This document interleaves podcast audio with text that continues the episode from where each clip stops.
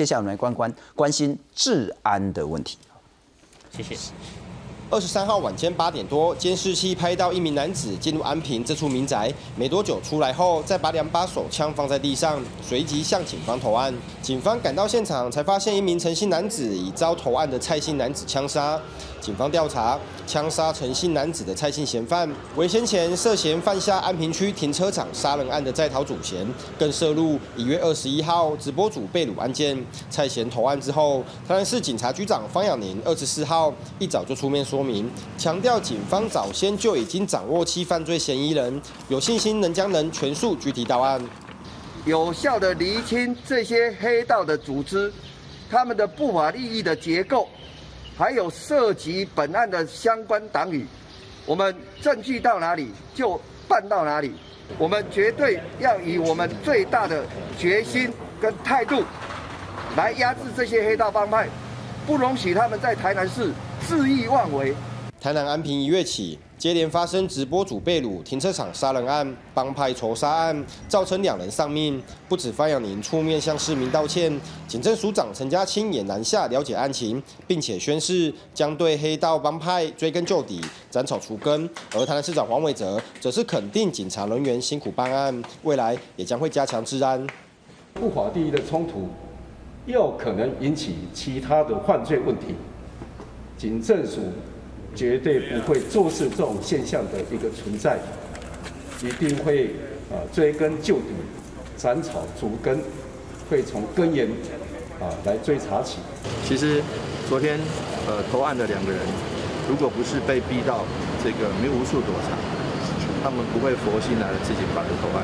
我相信这个如果没有警方的努力，他们不可能会主动来这个逼他们来投案。对于犯罪的侦法，还有犯罪的预防，还是一直要努力。帮派的利益纠葛影响市民对治安的观感。台南市长黄伟哲强调，台南的犯罪集团有必要进一步深究追查，也期待借这次的破案，早日还善良百姓一个安全生活环境。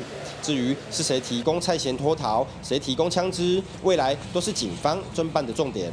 记者吴正恒台报道。不过，在台南连续发生重大的刑事犯罪之后呢，不仅是台南市警察局长方养林说要出面跟黑道宣战，连警政署署长陈家清呢也下到台南去坐镇指挥了哈。我们介绍两位特别来宾，首先欢迎是前台南县的县长苏焕智，管定立后。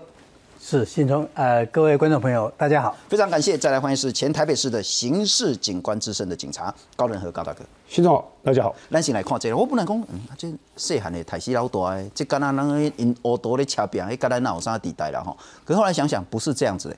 他之前也其实做了很多的案件，跟一般小老百姓还是有一定的关联，不是说黑道自己没伦理、没江湖道义在那边火拼而已。我们来看看，这之前是有一个直播主呢，那也许是因为感情纠纷或什么纠纷的话呢，被这一个所谓的黑道呢。掳过去了，关起来了。阿嘎领敌，该应该是有应该肢体暴力的这些事情，软禁了两天，付了六十万，还签了几百万的本票之后呢，才获释。那警方呢，逮捕了六十万六名的嫌犯，起出四把枪支，后来过了几天之后呢，哎，王姓男子遭人追杀，命丧安平的停车场，天空过来告来告去安尼，然后这前手段就斩立的，搁耍落来讲因老大合作。呃，建文哦，看陈建文的款，叫这个黑 B 蔡姓的男子呢，直接弄入去阴刀呢，双枪连开多枪，怎断掉心中，怎奥子 B B 啊呢？那媒体说呢，这是因为什么？他们经理权力车的这些问题，我还是想请教，是这只是单纯的黑道火拼吗？这个其实严格讲起来哈，他这个是一个复仇式的一个在争斗的一个复仇式，这些的。火熊报仇了啊！那因为他这个整个结构，整个案子发发生下来，你看一月是二十一号那一天，已经有唐姓直播主被人掳走，掳走之后，然后现场查获六名嫌犯，四把枪啊，细给请，一把长枪，三把短枪啊，可是你回过头看，居然可以交保，这是什么概念？我不太不太了解。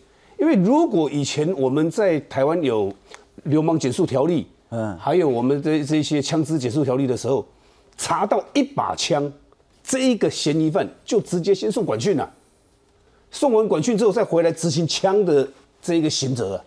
可是他这次查到四把枪，六个嫌犯掳人勒索，他可以交保出来，因为我看目前看他的报道，他是搞爆嘛，啊，搞爆出来，他才能够做第二个案子，二月十六号的王姓男子嘛。嘿，那如果他第一个时间点一月二十一号那天已经收押起来了，就不会有后面的事情。后面这两个案子。目前看起来，哎啊，不离个，减速流氓条例，咱都已经违法，不是啊，违宪都该废除掉啊。有 A 案、B 案、C 案嘛？你这个条例可以废除嘛？你可以不要用流氓的名字我我请教了，譬如讲六个人是四支枪，啊，个有迄个长枪，我杀无要长枪要冲啥？是啊，要掐扁，唔知要长枪。是啊，六个人四把枪，这个叫做组织犯罪吗？三个人就是了，三个人英雄就是组织犯罪条例啊。嘿。啊，意思是帮派组织犯罪条例，你把它瓦解之后，当公经理目前来讲，我们这次我们的方局长还有我们署长他们大力的说跟黑道宣战，这次讲的当然不是像以往讲的那么说，我要跟黑帮宣战，我要跟黑道宣战，因为这一次是南下发生台南太太嘴这的刑事案件啊，那然后这一次他发生的跟黑道宣战这个这个字眼讲出来，我讲实在。一定要我们老百姓也要支持，我们都要大力支持。那你那大大那个支啦，都是。唔好个给，因为这种的人真正肯被踹走啊。人家真的是现在讲这个，今天刚刚讲了一句话讲的不错啊。那刚刚黄市长讲，他逼到墙角，逼逼到没地方无处可逃，他出来投案呢。如果你没有压力给他们的时候，你在差别哦，你们那投案他不可能嘛，所以他一定有一个牵制性嘛。那你说这些黑道，我们讲出来就像气球一样，你压在水里面。那个的都后的话，一来扑一载一沉啊。是，你把它气球压到底，它反弹上来的力量更大了。我讲我排听啦吼，你即马即个黑 B A 若无去投案，无去甲扣起来吼，啊，迄个建文因细汉的敢未复仇？哎，应该会没完没了了。一就是报仇来报仇去嘛，这种冤冤相报嘛。但是看起来表面上看起来这种黑道对不对？看起来像黑帮。你看哦，他有一个重点哦，二月十六号，王姓男子。他被追杀那一天是在哪里被被发现的？他是在汽车旅馆开毒趴。他开毒趴的状况下，另外这一群人才说要去现场被他给啊。嗯哼。结果王姓男子不是跑掉吗？被他们堵住嘛，才发生持刀互互互砍，然后在半路劫持了两个大学生骑的欧多拜嘛。嗯哼。然后三贴三在之后，是是是是是，跳车到停车场。被车子撞下去，来回碾了之后，这又把它刺了好几刀嘛，补了好几刀嘛。那这个起因就是个毒品开始嘛。那这个毒品到后来发生的这个角头这个命案，这次的见闻见闻 GoQ 被这个蔡姓男子枪杀这个命案，蔡姓男子昨天就先叫年轻的先去投案嘛。嗯哼那投了案之后，你警方就比如哦，阿里都已经确定被到案嘛，所以可能就松懈那一小段时间，或者是没有去注意到监控不容易那个时间。不仅一个自己一个人穿着防弹衣，你带着两把枪去把这个角头给枪杀掉了。是，所以整个结构下来，你可以看到一个很重要的事情，他现在小弟跟老大没有再分什么，你起老大或小弟啊，今天他们的利益谁大，谁就去做；他们谁有利益，谁就去当老大。现在有你动不动好像一个 SOP 都固定的模式，请两个端端的投案，那投案之后代表什么？他不会死，不会有重刑。还是还是还是怎么样？他们是不是有人在教导？我们不知道。是，可是现在这个黑帮，事实上，我们必须不能让他这个气焰这么的消，这么的这么的大。为因为他在马路上追逐，影响到的是我们老百姓啊。是，阿连管定我清搞你然后，其实那时候那家讲讲那什么停车场这样搞洗黑啊哈，那之前还那个劫持那个两个大学生，那个大学生桥都外加的戏啊哈。而我想问说，这可能就不是纯粹的黑帮自己公公开拍干拉摩地带，问题是它已经严重影响到市民安全。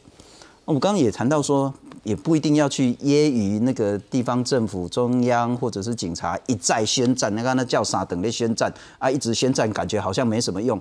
可事实上，我还是想问的，就地方政府，因为您之前的执政经验，地方首长那一条线。不可能消灭黑道，但想博令堂修给条桥轨啊，那那条线怎么做？譬如说刚刚提到，就是一月二十一号，然后到二月二十三号，那刚刚就是有一次这个警方去呃到那个黑 A 的那个场所去把它搜索，结果搜索到这个枪支嘛，结果最后是一个其中一个小弟去顶罪嘛，那表示就是说警方也知道说，哎，这个呃蔡姓这个黑 B A。他们他们这个 group 跟这个案子有关系，然后呢也冲到他的那个那个卡堂口嘛，去这个搜索也搜索到枪啦。嗯哼，对。那如果这个移送书里面有提到说，哦，他们这是一个组织犯罪的一个集团，就是如果在移送书里面有很清楚的交代，呃，这个是一个组织的犯罪集团，而且是这个组织犯罪集团的老大。好，那这样子，这个移送到检察官那边，检察官在处理这个案子的时候，可能黑的黑毕业就不见得会交保，或者是到到法院那边就不见得会交保了。也就是说，到底他有没有把这种背景，也就是组织犯罪这个背景资料有没有附在上面，移送到这个地检署，然后呢，地检署有没有把这个东西再送给法官？就是如果这个移送书里面已经哦，他这个是一个组织犯罪的一个集团，那这样子，如果这个时候法官把他放，那法官有问题嘛？也就是说，这这整个过程里面，他大家这样讲了一下就算了嘛？那很显然在这里就移送的时候完备不完备？如果说你移送的时候你组织犯罪，这显然是一个跟组织犯罪有关系的嘛？你没有把这个部分的一并移送，这个警方可能要检讨。这个可能是反而是陈署长，你要去检讨啊。像类似帮派，你这个查到这个，应该要移送这个帮派背景的资料，一并去让他去审核啊。是哦，这是第一个。那第二个就是法官看到这个资料的时候，如果在这个在这样的资料底下，法官把它放了，那法官有问题。那可能你没有这个资料，法官说啊，没有这个资料啊，你只是我也不知道他们这个是一个组织关系，写是头都不晓得。啊所以我想这个是就这个。呃，枪支这个案子的检讨是，他少了组织犯罪这个背景，嗯哼，好。然后第二，他刚这个这个高兄刚刚提到说，哎，这个二月十六号他们在开毒趴呢，哇，这代际就就给他们讲，毒趴那就是一个很严重的事情嘛。那也就是说，有很多年轻人就被被吸引来这边开毒趴，来这边不是吸毒纵欲啊，就是这样。然后可能里面就不少年轻人啊，被因为这样的吸引，然后。这个丧失他的贞操啊，或是被这个因为这样子堕落在那那边呢吸毒啦，嗯哼，所以那个是一个很严重的，让整个年轻一代因为这样子堕落陷入犯罪，甚至一辈子就这样毁掉的。哦，所以呢，你说这个二月十六号那个那个活动来看，哇，那是很严重的。你就讲说一个毒趴，可是他背后有多少年轻人？那因为无知陷在这里面，所以呢，这一次的检讨，我觉得非常。严重的一件事，就你在只在谈这个帮派啊，你不会想到，哎，毒品呢？是，就是毒品才是帮派的最根本的财源呐。是，所以你要处理这个帮派的第一件事，是毒品啊。你整个反毒的政策、追查毒品的政策、预防的政策，包括那一些被年轻人被人家陷害的，哈，被人家诱惑陷害的，怎么让他重新回到一条新的道路？不然那些人可能。被陷害一次，然后大部分这些家庭都是单亲家庭，都是破碎家庭。嗯哼，所以呢，就整个这个情况，这一次的检讨最严重，我认为最严重的就是你根本没有去检讨这些毒品毒品政策，特别是那个黑 B A 那个建文不是啊，这个黑 B A 呃，假毒假噶已经做严重啊，就是这个吸毒也是这个整个这个。凶案就是黑道这个报报复的其中一个很重要的一个课题。不过苏县长谈到一个很重要，就是毒品那一部分其实很重要，那一支要彻底清查。但是我还是请教管定，管定，你个高大哥一定够卡清楚了哈。当我们的警方，当我们的政府一直说我要跟黑道宣战，其实感觉就是之前宣战没什么用，才会再宣战嘛哈。但很多人刚才说啊，真的有办法吗？因为那就会回到你们比较专业了解的，包括。商业的利益是什么地方去经营企业啦？哈，建商啦，土地开发啦，乃至于到地方派系啦，乃至于到地方议会啦，乃至于到政商黑之间那种绵密，是甚至都还不要谈所谓的黑白之间那种，是那种无法切割的结构，到底要怎么样去跟黑帮宣道？我宣战了哈，我们来看看。之前呢，在呃两年前的时候，行政院长苏贞昌就讲说，你等哦哪一个分局啊出事哈就换人，就讲得很重。嗯，啊，其实一个高雄也换了不少人了哈。嗯，那包括说酒店啊、夜店等等的有斗殴的话就换人。那台南市新局长上任之后呢，也跟帮派毒品宣战，在去年的时候。那今年呢，馆长被枪杀，新北也宣战。那再来就是台南三个刑案，两个人死亡呢，警方也宣战。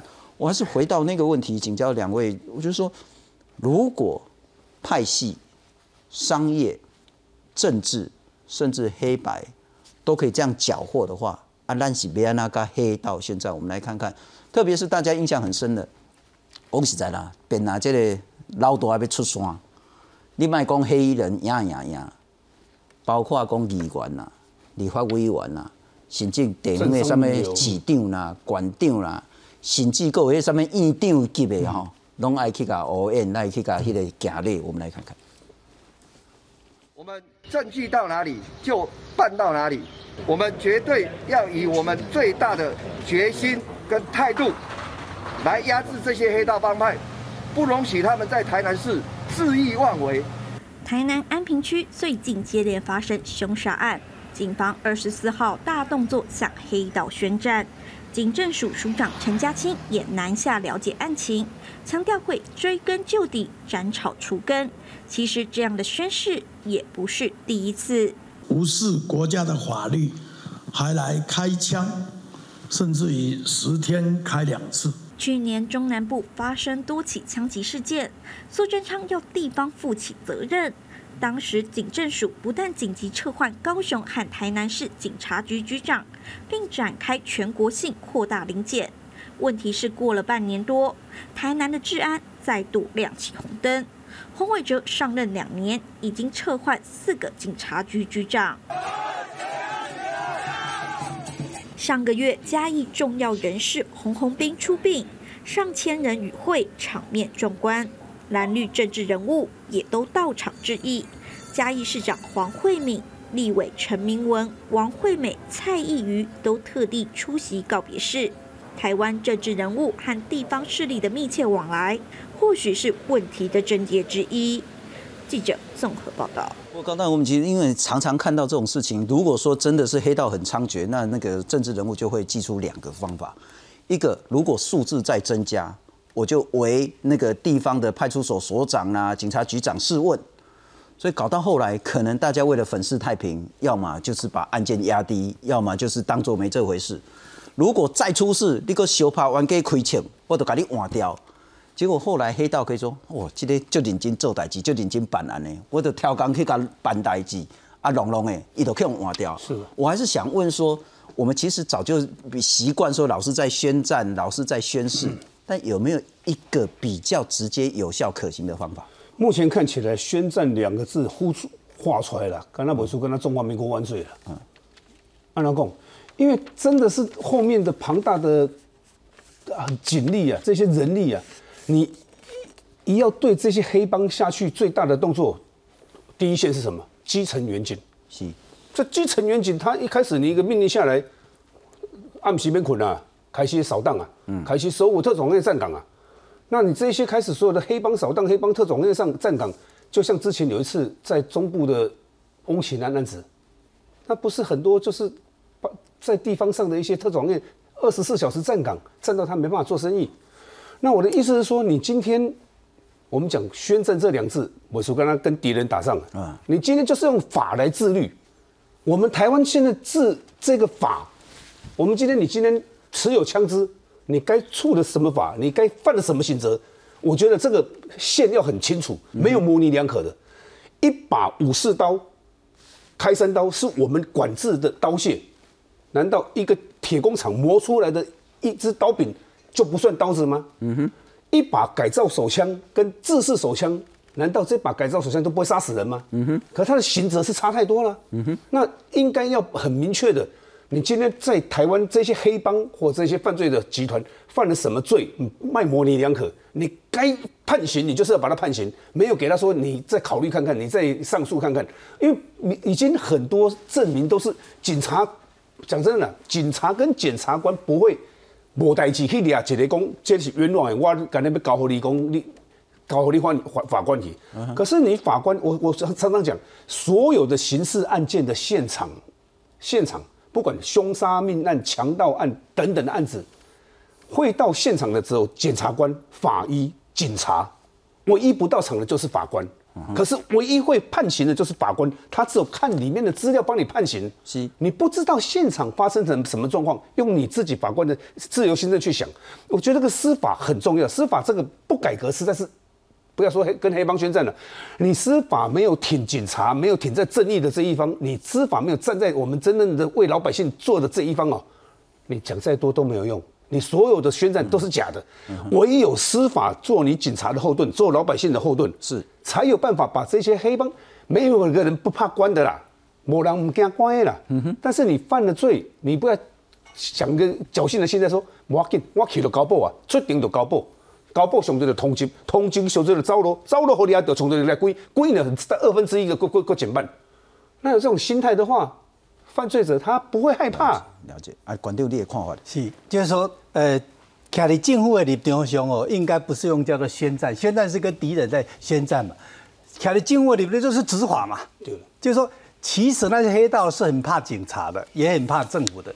你就是依法执法，你只要执法的话，一外国他们都很怕的。就不是黑道真的敢对抗这个，是政府代以执法。哦，从我度假过哎，这个毒趴怎么可以办？毒趴那很严重呢，一次多少人犯罪啊？就是说，然后呢，这个哎，他是一个帮派里面的枪支移送，你没有把帮派背景移移过去，显示老大警法官那也在，检察官那也在，你在啊？所以基本上就是要执法。所以你说你的基本的 database。你每一个这个呃区域，每一个乡镇的那个帮派那个资料，警方没有，那还得了？就是这个是这些都是基础资料，还有你这个区域有哪一些是吸毒的，那这些吸毒的现在都不管啦，吸毒的现在让他放纵他，也没有去检测，然后也没有叫他定起来这个呃要检查有没有尿液有没有含的毒品啊，就说这种这些烟毒犯呢，差不多都是重复犯罪。监狱里面大概关了七八成都是烟毒犯呐，啊，这些烟毒啊，他是出去又回来，出去又回来啊，所以这些人是社会疑犯，说一定要有一套政策，定期把他招回来检测，哦，看你也你要有一个力量逼他去改善。然后呢，要有一个力量逼他跟那个黑帮能够脱钩啊！哦，不是这些人通通是已经堕落了，其实他是因为没有人救他，所以政府要扮演一个我严格查你，然后也给你机会辅导你，呃，可以去这个呃乐界，好，然后就是像那美沙美沙酮的，我们那时候当县长的时候去推美沙酮治疗法。然后呢，也另外辅导他就业呀。好，他需要有就业的时候呢，要特别辅导，不是只有杀他，不要追杀他，宣战他，不是这样子。是这些人是可怜的人呐，我们要帮他拉一把，而且帮他跟黑帮建立一个安全的一个防卫的机制啊。所以基本上呢，不是宣战，是要救他们呐，而且要依执法。要救他们，那我基本认为就是说，现在那个那些政治人去当然是不好了，就让他觉得说啊，政治都挺着黑道，其实他们也是礼尚往来了，某一个程度了。所以最重要的就是你那个首长，你有没有坚持执法？哦，你有比如说，如果一眼来讲你就放水，这不对的。就是你坚持执法，警察坚持执法，然后呢，为什么这些人呢？他他不敢执法？为什么？要拜托人家，哎，让我升官啊，拜托我。这个这个升分局长啊，拜托我升哪一个警政署的哪一个位置啊？就是现在大家为了求官，都会找立委、找找民代，然后呢，自然你就。欠人家人情嘛，就某一个程度你就会放水嘛，就不没有办法依法执法嘛。按明代还是政治人物跟欧斗关系还是绵密不分吗？绵密不分呐，当然是绵密不分，因为明代要选上他，至少表面上要很客气啊，表面上哎他这个告别式也有尊重跟多爱啊，他某一个程度他是一个公关呐，也不一定把他说哦这些人通通是坏人，也不一定是这样，是你那个所长，你那个警察长，你要你本身要执法，你不是跟他宣战，你就是要执法。嗯哼。哎，安尼个高大哥，我请教你啦吼，乌白啦吼，还是讲乌的，你就讲你哪里乌的就好啊，你卖讲浪杠安尼讲跳来去背，还是跳来社会，有没有一个比较？除了你刚刚说的司法部分，有没有一个比较有效？可现在在台湾的一些，不管是商谈、政坛，或者是我们的一些我们的呃我们明代，其实你把它再往回看，有些部分的他以前年轻不懂事，加入黑帮。那他加入黑帮之后，可能后来也洗心革面，漂白了，开始进行他正规的工作。可是他的后面的我有的卡萨给他看起来，老大断不掉啊，我有丢掉哎，所以他一直会挂着一个黑帮的阴影在那边呢，所以他会有一个情分在，尤其在台湾人的时候，就秀情的啦。你只要这个是黑帮，他哪变成黑帮，起码。